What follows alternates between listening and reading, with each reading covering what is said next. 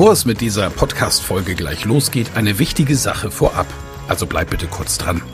Wieso hörst du diesen Podcast? Weil du dich mit Rhetorik beschäftigen willst, ja. Aber willst du dich selbst darin auch verbessern? Selber an dir und deiner wichtigsten Fähigkeit für Erfolg arbeiten? Das Anhören meines Podcasts wird dich dabei unterstützen und auch gleich wartet wieder eine spannende Folge auf dich. Aber ehrlich, wirklich voranbringen wird dich meine Empfehlung an dich jetzt. Das kostenfreie Live-Rhetorik-Training mit mir, Michael Ehlers, Rhetoriktrainer.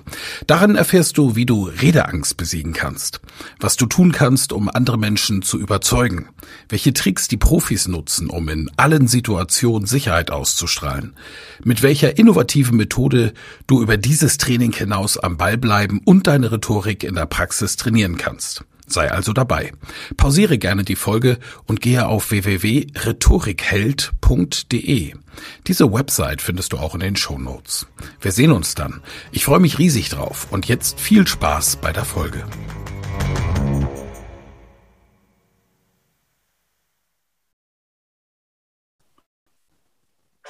Elas Rhetorik Podcast.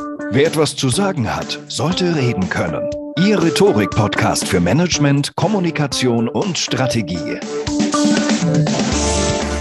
Herzlich willkommen zum Rhetorik-Podcast. Ich freue mich sehr und ich habe heute einen grandiosen Gast, einen Kollegen von mir, Wladislav Yachtschenko. Er ist mehrfacher Buchautor und naja, wer mich kennt, ich behaupte einfach mal, der muss ihn auch kennen, weil wir beide ja sehr viel in den sozialen Netzwerken machen und dort auftauchen. Herzlich willkommen, Vlad. Freue mich sehr, dass du meinen Podcast bereicherst. Ja, freue mich auch schon auf deine Fragen. Großartig. Vlad, du bist Rhetoriktrainer. Was ist für dich Rhetorik? Ja, ich bin tatsächlich jemand, der sich am liebsten sogar Argumentorik-Trainer nennt. Und Argumentorik, das heißt bei mir argumentative Rhetorik. Das bedeutet, ich rede am liebsten zuerst über Argumente und wie man die verbessern kann. Und darum, sozusagen als Hülle, dann im zweiten Schritt rede ich über die Rhetorik. Und ich glaube, das ist anders, als es ich würde mal sagen, 95 Prozent der anderen Rhetoriktrainer machen, die gucken zunächst auf Körpersprache, Stimme, also die klassischen Dinge und danach vielleicht auf den Inhalt. Aber ich bin eben andersrum und das ist auf jeden Fall meine Positionierung. Ja.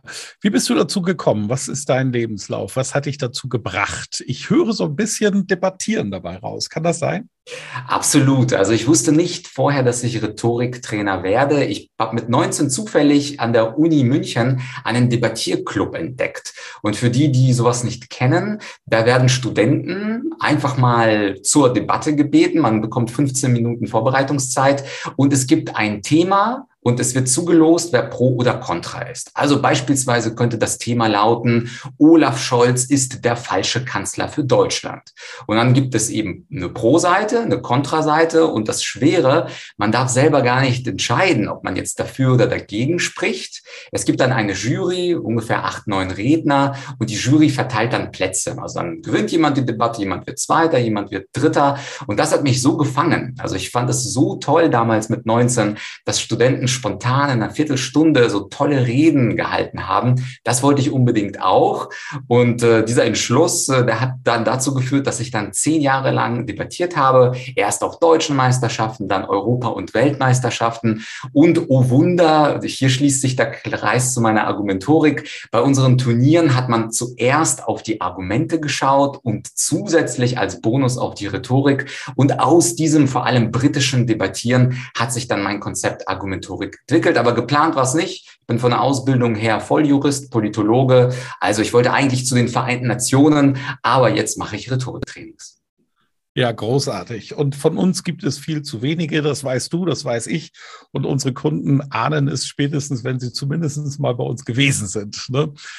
Das, davon bin ich überzeugt. Ich habe vor vielen Jahren, ich glaube, es war 2006, nee, 2008, einmal in Amerika den American National Champion in Debating gecoacht. Das ist eine Schulklasse von 14- bis 17-jährigen Kindern. Die meisten waren sogar weiblich und ich war begeistert und dachte, wow, warum wird sowas an deutschen Schulen nicht gemacht? Was ist aus deiner Sicht, der du ja in diesen Wettkämpfen international unterwegs warst, der größte Unterschied? Warum machen die das in den englischsprachigen Ländern und warum tun wir es nicht? Was ist dein Eindruck?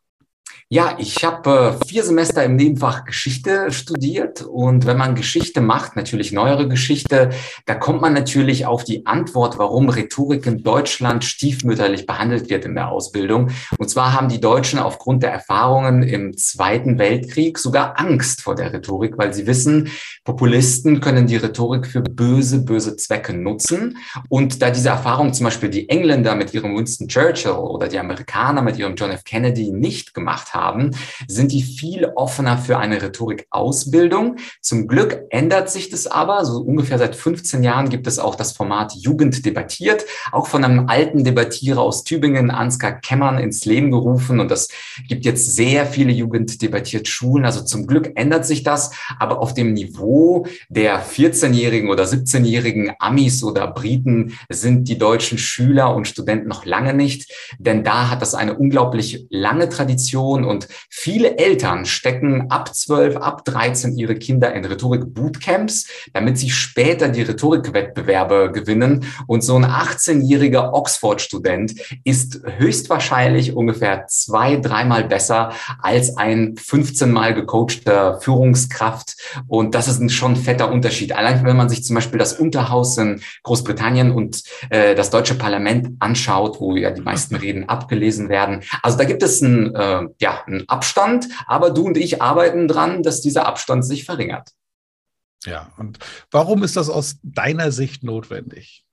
Der große Nutzen der Rhetorikausbildung. Ja, also ein großer Rhetoriktrainer hat mal gesagt, wer was zu sagen hat, sollte Rhetorik drauf haben. Und das, dieser große Mann, der hieß damals Michael Ehlers und ich teile die Auffassung. Also das heißt, Leute, die was zu sagen haben, haben meistens eben nicht die Skills, das zu sagen und auch das Thema Charisma, was mir gerade in den letzten Monaten sehr ans Herz gewachsen ist. Das ist ja etwas, was in Deutschland eher stiefmütterlich, also noch stiefmütterlicher behandelt wird als in ähm, Amerika oder als das Thema Rhetorik. Und zwar, wenn wir Olaf Scholz anschauen und verglichen dazu irgendeinen Präsidenten der Welt, dann tauchen da doch große, große Unterschiede auf, die jeder auch Ungeübte sofort sehen kann.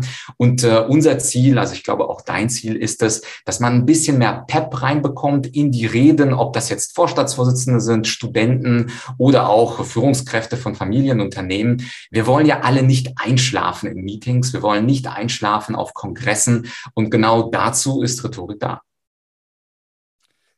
Ist denn aus deiner Sicht Rhetorik der entscheidende Schlüssel oder auch Rhetorik und Argumentorik, wie du es nennst, um Charisma zu erlangen? Oder noch tiefer gefragt, was ist Charisma? Ja, also ich sage immer ganz gerne, Charisma ist Rhetorik zum Quadrat. Was das heißt, ist, Rhetorik sind für mich die Basics, also die Dinge wie beispielsweise bei der Körpersprache, fester Stand, Blickkontakt, Gestik oder bei der Stimme, Sprechgeschwindigkeit, Deutlichkeit der Aussprache oder auch Melodizität der Stimme. Das sind so klassische rhetorische Themen. Und bei Charisma, da kommt noch etwas dazu. Und äh, vor kurzem, super zufällig, da habe ich ja ein Buch äh, geschrieben und rausgebracht, das heißt Werde Menschenmagnet. Und in diesem Buch, da gehe ich die acht Elemente des Charismas durch und jedes Element entspricht einem Buchstaben und im Wort Charisma der Buchstabe R, das ist die Rhetorik. Also für Charisma braucht man Rhetorik, aber es ist aus meiner Sicht nur ein Achtel eben, äh, denn der Rest, das andere, das sind andere Elemente. Dieses Buch finde ich sehr spannend. Ich will es auch meinen Zuhörenden des Podcasts ausdrücklich empfehlen. Das gibt es auf der Internetseite werde-menschenmagnet.de. Das werde ich natürlich in den Show Notes verlinken. Aber vorher wollen meine Zuhörenden wissen, was sind die anderen Buchstaben? Ja, das ist natürlich äh, eine spannende Frage und überraschend äh, für viele, äh, das habe ich als Feedback jetzt in den letzten zweieinhalb Monaten seit Erscheinen bekommen, ist, dass Charisma anfängt mit dem C und das steht für Credo. Und Credo auf Deutsch heißt ja Glaubenssätze von Menschen. Und die mhm. Grundidee von Charisma ist, wenn man etwas ausstrahlen möchte, muss man ja etwas in sich tragen können, was ausstrahlt strahlungsfähig ist. Bedeutet also, wenn ich für etwas brenne, wenn ich einen Glaubenssatz habe, den ich nach draußen tragen möchte, auf den ich Lust habe, dann werde ich auch Menschen anziehen. Und das Paradoxe dabei ist auch, ein Menschenmagnet zieht nicht nur Menschen an, sondern ein Magnet, das wissen wir auf der anderen Seite, stößt der Menschen auch ab. Das bedeutet, ja. wenn ich eine ganz klare Haltung habe, also einen Glaubenssatz, beispielsweise, ich glaube, Y ist wahr und das geht, damit gehe ich in die Welt raus. Dann kann ich sehr schnell Menschen anziehen, die auch an Y glauben. Und natürlich die Menschen, die sowieso nicht dran glauben und mit denen ich gar nicht zusammenarbeiten möchte, diese Menschen werden dann magnetisch sozusagen abgezogen oh, von diesem Thema. Und ich kann sehr schnell rausfiltern, wer ist auf meiner Seite, wer ist nicht auf meiner Seite. Und die Idee im Buch ist es, dass man sich eine sogenannte persönliche Verfassung aufschreibt. Also ähnlich wie das Grundgesetz mit seinen 19 Artikeln Artikeln Grundrechten, äh, schreibt man sich einfach seine 19 Glaubenssätze auf. Artikel 1, ich glaube an X, Artikel 2, ich glaube an Y, Artikel 3, ich glaube an Z. Und wenn man dann diese Verfassung sich anschaut, am besten natürlich ausdruckt oder rauskopiert, dann weiß man, wofür man steht. Und charismatische Menschen wie zum Beispiel Martin Luther King, I have a dream today that my four little children will be judged not by the color of the skin, but by the content of their character. Charakter.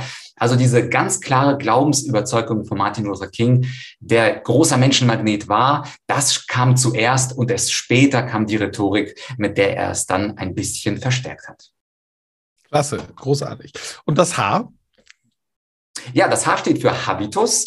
Das ist ja etwas, was uns äh, ein bisschen vereinigt, denn ich habe gehört, dass du auch am Thema Haltung oder Habitus arbeitest. Im Kontext mit dem Charisma bedeutet Haltung jetzt was ganz Spezifisches oder Habitus bedeutet vor allem Optimismus. Denn die charismatischen Menschen, die gehen nicht davon aus, dass die Dinge nicht klappen. Also wenn ich mir Y als Glaubenssatz vorgenommen habe, dann denke ich nicht, ja, vielleicht stimmt es nicht, vielleicht klappt es nicht.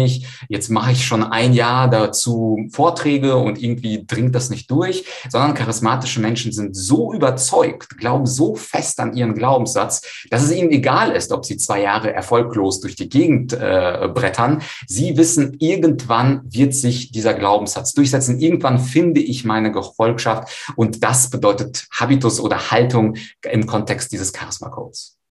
Großartig. Ja, verrat uns die anderen Buchstaben. Ja, vielleicht ein bisschen schneller. Und zwar A steht für Außeralltäglichkeit.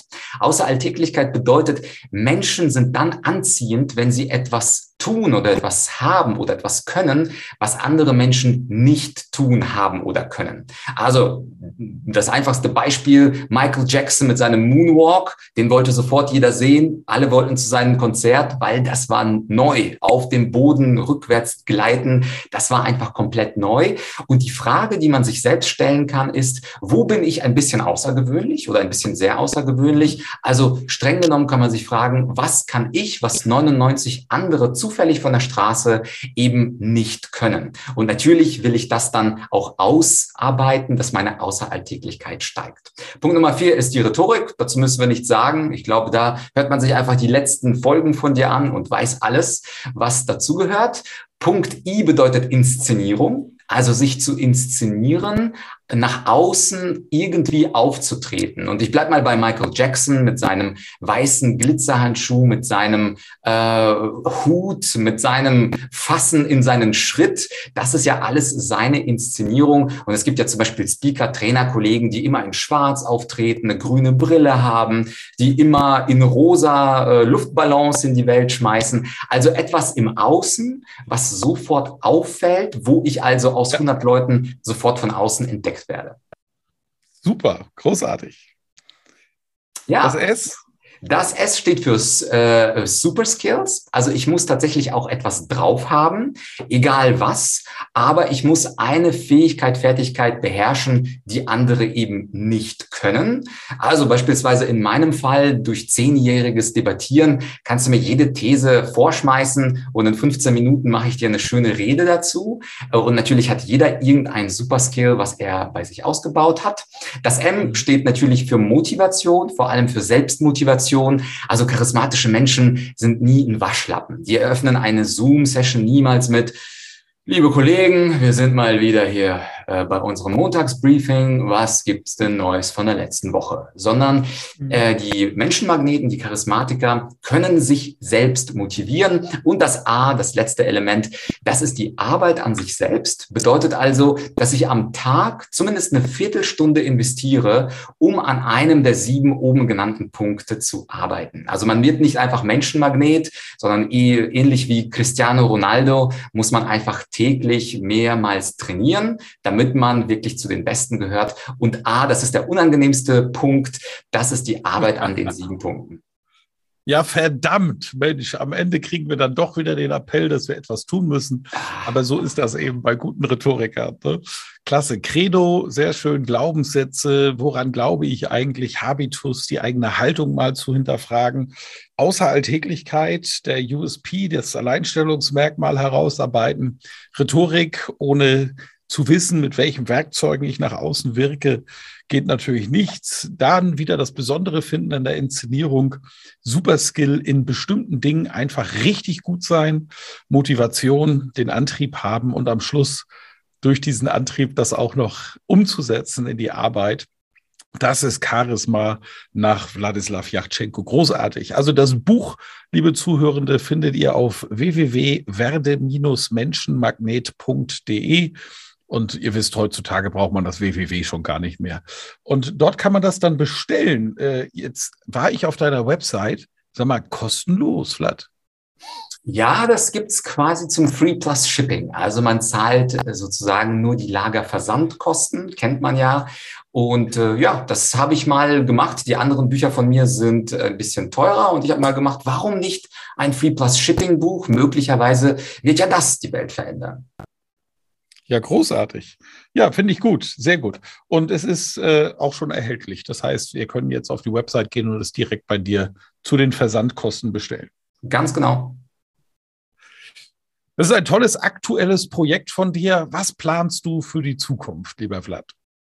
Ja, also wer mich kennt, der weiß natürlich, ähm, dass ich einen Podcast auch habe. Das heißt, ich mhm. werde im Podcast auch vermehrt philosophische, politische Corona-Themen und natürlich auch wirtschaftliche und andere mit äh, super guten Gästen aus Politik und Wirtschaft besprechen. Also mein Podcast hat sich so ein bisschen entwickelt aus einem reinen Rhetorik-Podcast zu einem Argumentationsthesen politischen Podcast, was ich auch sehr mhm. spannend finde. Also das heißt einfach mal bei Menschen überzeugen mit Vladyachenko reinhören. Und ansonsten plane ich genauso wie du. Ich bin großer Fan von Büchern. Das heißt also auch bei mir ist was in Planung rund um Themen Rhetorik und Kommunikation und auch Stichwort Online-Kurse. Da bin ich auch immer aktiv, dass ich äh, zwei, dreistündige Online-Kurse, also automatisierte Kurse erstelle und damit dann irgendwelche Themen rund um Schlagfertigkeit, Charisma und ähnliches in Videoform zur Verfügung stelle. Und das ist mein geheimer Masterplan, nämlich die, die hören wollen, kriegen den Podcast, die, die lesen wollen, kriegen die Bücher und die, die schauen wollen, kriegen die Online-Kurse. Und mit dieser Dreifaltigkeit versuche ich die Weltherrschaft an mich zu zerren. Sehr schön. Du bist auf einem guten Weg, lieber Vlad. Definitiv. Deine Online-Präsenz ist wirklich atemberaubend. Und ich finde es großartig, dass wir beide mal miteinander schnacken konnten, wie man in Norddeutschland sagt. Und auch meine Zuhörenden die Chance haben, dich dadurch einmal kennenzulernen, wobei ich sicher bin, mindestens die Hälfte kannte dich vorher sowieso schon. Ne? Vielen Dank für das tolle Gespräch und das tolle Angebot mit deinem Gratisbuch. Und wir werden uns wieder sehen auf den Bühnen dieser Welt und natürlich auch wieder hören. Vielen Dank, dass du da warst, Vlad. Ja, danke fürs Interview. Vielen Dank fürs Zuhören. Mehr Informationen unter www.rhetorik.me. Zack,